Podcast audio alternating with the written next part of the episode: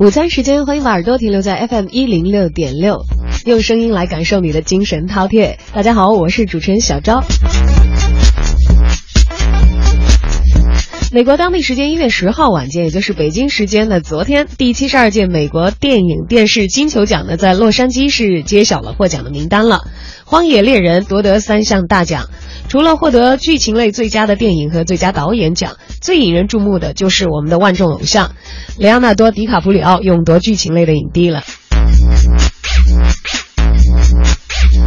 说到小李子啊，也是很多人的心头好。九七年泰坦尼克号公映的时候已经是万众情人，但是这位万众情人呢，却也是一个万年陪跑王，多次冲击奥斯卡的最佳男主角未果。而这次呢，又把金球奖的最佳男主抱在了手中，似乎又燃起了新的冲奥的希望。史泰龙和凯特温斯莱特分获最佳男女配角奖，其中呢，温斯莱特和小李子的拥抱也勾起了不少网友对于 Jack and Rose 的集体回忆。这是小李子第三次拿到金球奖。去年呢，他凭借《华尔街之狼》拿下了音乐喜剧类的最佳男主角。二零零五年也凭借《飞行家》拿下过剧情类的最佳男主角。实际上，在颁奖礼当天呢，也是处处都有小李子的传说。第一个上台领奖的就是拼接乔布斯，呃，是凭借乔布斯斩获电影最佳女主角奖的凯特温斯莱特。在红毯上，在红毯之上啊，凯特温斯莱特随后还和这个小李大方的拥抱，这也是广大粉丝非常喜闻乐见的一幕啊，让人瞬间脑补 Jack and Rose 当年的深情拥吻。而作为奥斯卡的前瞻呢，金球奖一直都是奥斯卡的最大风向标。小李子冲奥的坎坷路途，一直让影迷呢也非常的心痛。业内人士普遍认为，三度获得金球奖的莱昂纳多，这次非常有希望凭借该片的演出告别万年陪跑王，拿到一座真正的小金人了。来一起简单回顾一下，昨天刚刚颁出的二零一六的最新的金球奖的获奖的名单吧。最佳剧情类影片《荒野猎人》。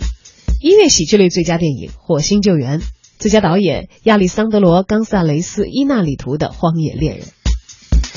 最佳男主角剧情类莱昂纳多·迪卡普里奥《荒野猎人》，最佳女主角布利拉尔森《房间》，音乐喜剧类最佳男主角马特·达蒙《火星救援》，音乐喜剧类最佳女主角詹妮弗·劳伦斯《乔伊的奋斗》，最佳男配希尔维斯特·史泰龙《奎迪》。最佳女配凯特温斯莱特、史蒂夫乔布斯。当然了，还有很多这个位列获奖名单当中的电影呢，由于并没有在中国公映，所以大家并不熟悉。呃，小张替大家伙儿看了一眼啊，好像只有这个《火星救援》，还有这个《零零七幽灵党》是在中国正式公映过的。当然，这次金球奖的颁奖，其实啊，大伙儿还是觉得熟面孔挺多的，像史泰龙，像这个莱昂纳多，还有凯特温斯莱特。啊，很巧的是，这个 Jack Rose 同年获奖啊，也让其实可能不是追美剧的朋友，不是特别关注金球奖的朋友，可能今天也因为熟悉的这两个明星爆出新闻而关注了一场这样的颁奖。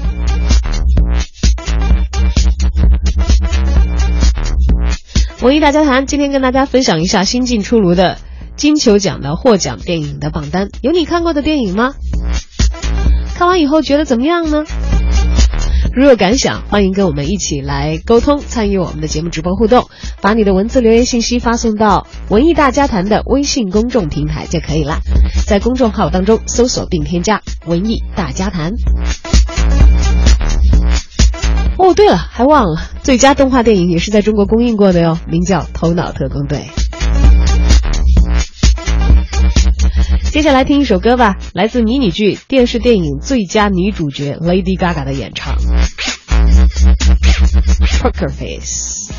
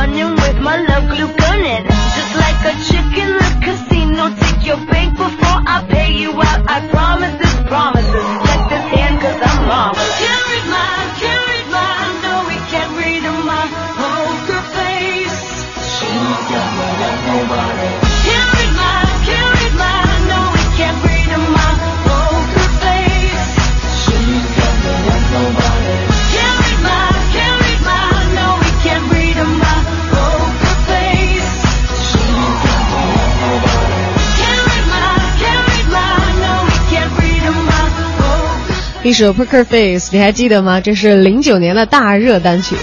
听到它自然会马上想到经常以这个造型雷人而著称的 Lady Gaga。但是你或许不知道，这位火遍全世界的流行女歌手，她会的不仅仅只是唱歌，她同时是一位非常出色的女演员。这一点呢，已经被刚刚完成的这个金球奖迷你剧电影电视类的最佳女主角。奖杯的归属所证实了。刚刚凭借美国恐怖故事《旅馆》夺得第七十三届金球奖迷你剧最佳女主角奖。这个奖项的竞争其实是很激烈的，而 Lady Gaga 呢是首度提名。她在台上说自己本来是想要先当演员，后来不知道怎么着，阴错阳差啊，先当了歌手。那么今天的节目当中呢，我们就来一起聊一聊刚刚举行过的金球奖的颁奖典礼。金球奖是美国影视界最重要的奖项之一了，共设有二十四个电影、电视类的奖项。作为每年第一个颁发的影视类奖项呢，金球奖被很多人都看作是奥斯卡的风向标。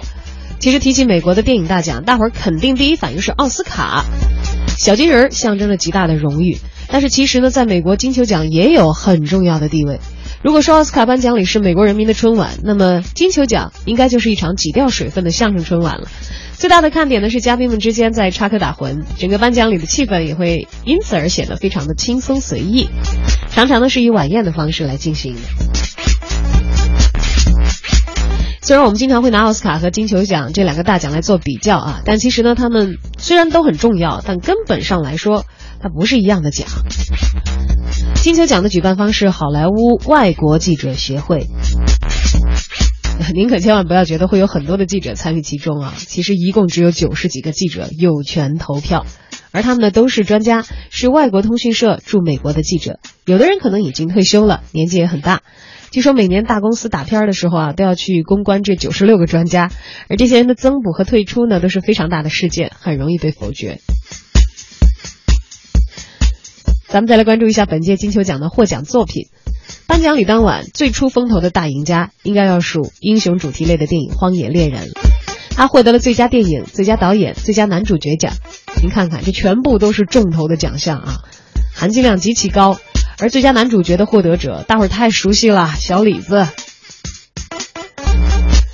当晚的最大赢家当属这一部《荒野猎人》，但是相信很多国内的观众都是没有看过这部电影的。但是我们的专业影评人是看过的。我们也请知名影评人周黎明来为大家解读《荒野猎人》这部电影，它到底是好在哪儿呢？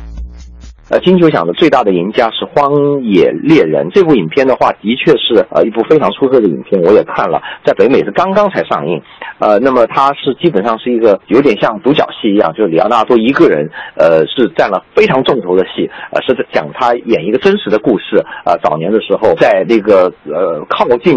北极，还不叫北极嘛，就是呃在加拿大那边。非常寒冷的地方，呃，他们去收集那个我忘了是貂皮还是什么熊皮，然后他被那个熊给给给咬伤了，然后呃被人家抛弃，然后最后复仇的一个故事。那这个影片是拍的很精彩，然后对我们中国的影迷来讲，最重要的是里奥纳多在里面的表演的确是非常非常的认真，非常的出彩啊！这个戏呃导演的要求很高，高的当时很多演员要么就退出，要么就被被炒鱿鱼了，因为他支。吃不了啊，他不能每天回到这个酒店喝咖啡什么的，就是真的是跟呃剧中的人物一样，呃吃了很多很多的苦。从表演上讲，的确我觉得也是里昂纳多可能生涯当中最好的。一次表演之一吧，啊，我觉得今年他的竞争对手相对来讲，呃，没有那么强，所以我是非常看好里奥纳多在奥斯卡上同样会呃有所斩获。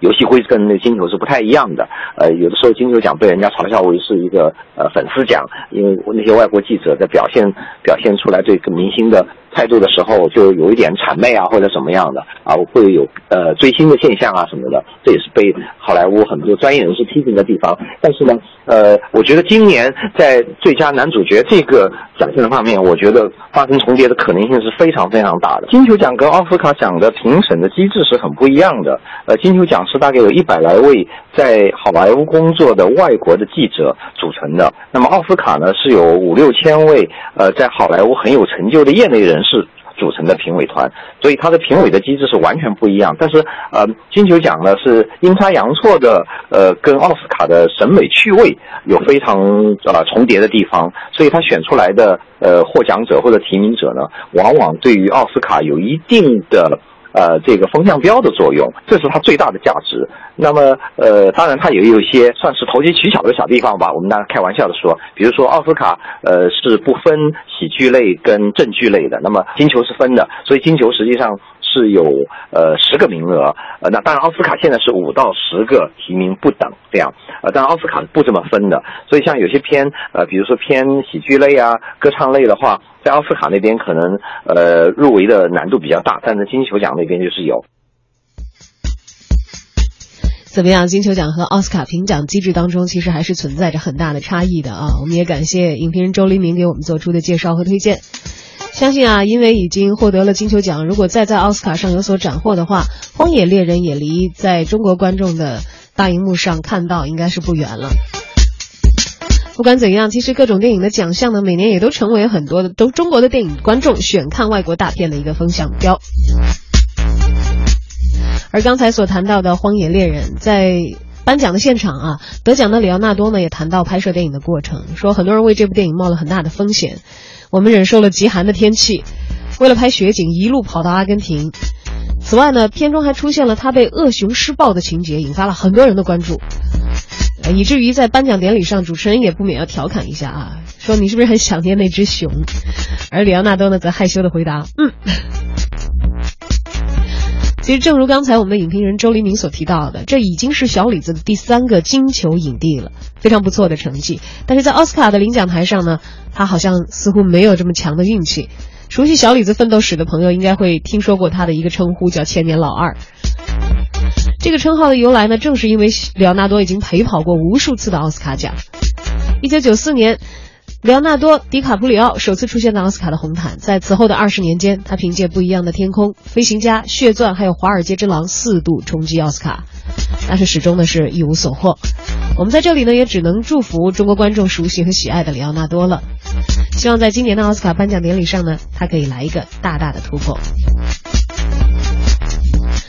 还是来关注一下大家这个看过的吧啊！这次的获奖电影当中呢，有几部是已经在中国上过的电影了。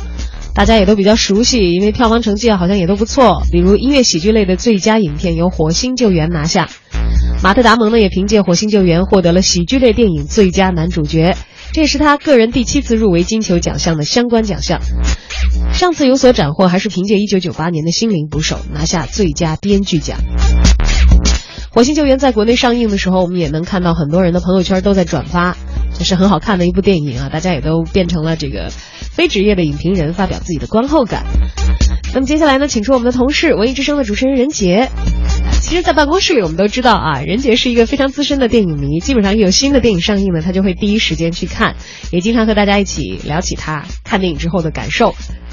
那么接下来呢，我们来听听任杰跟大家聊一聊刚刚获得金球奖的两部电影的情况，《火星救援》还有《零零七幽灵党》。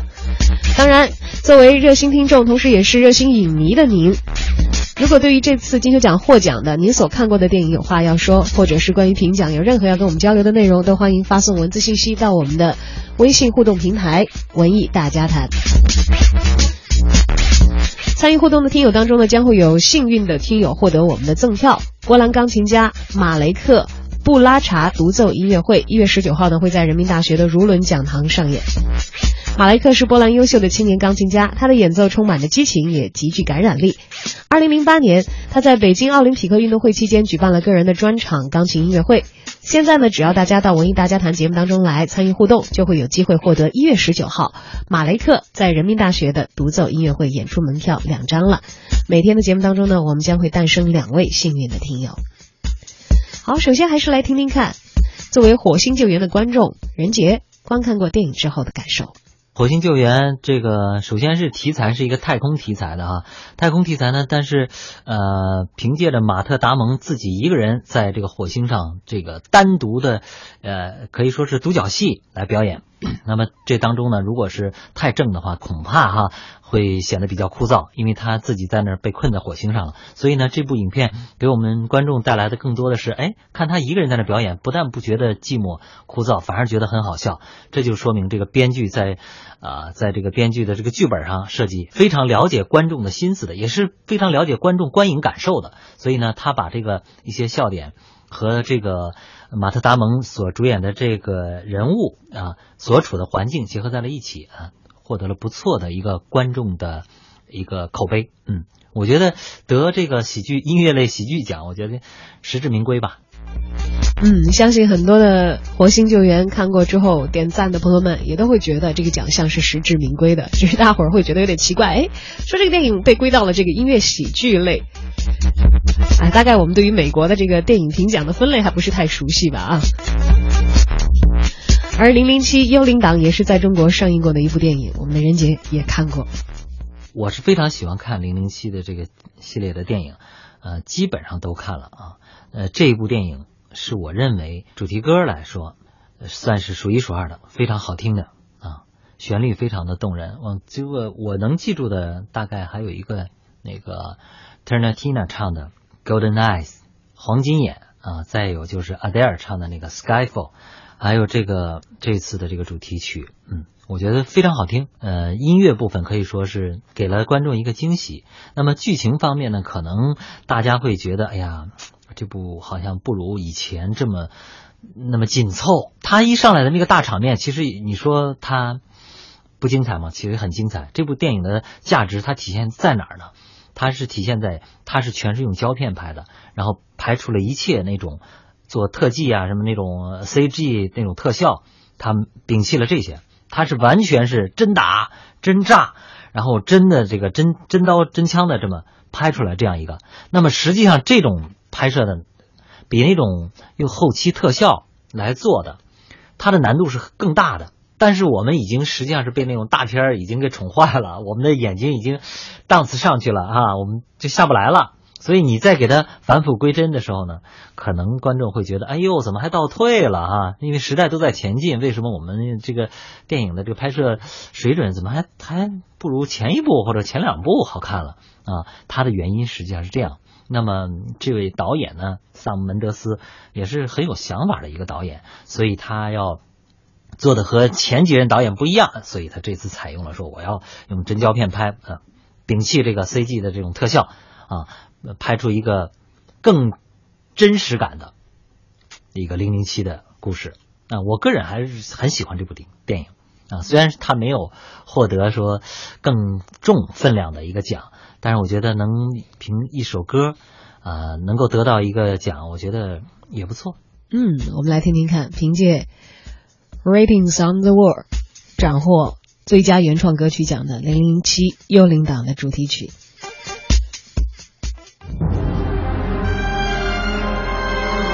这开场的气势啊，就带着零零七特有的那种感觉而来。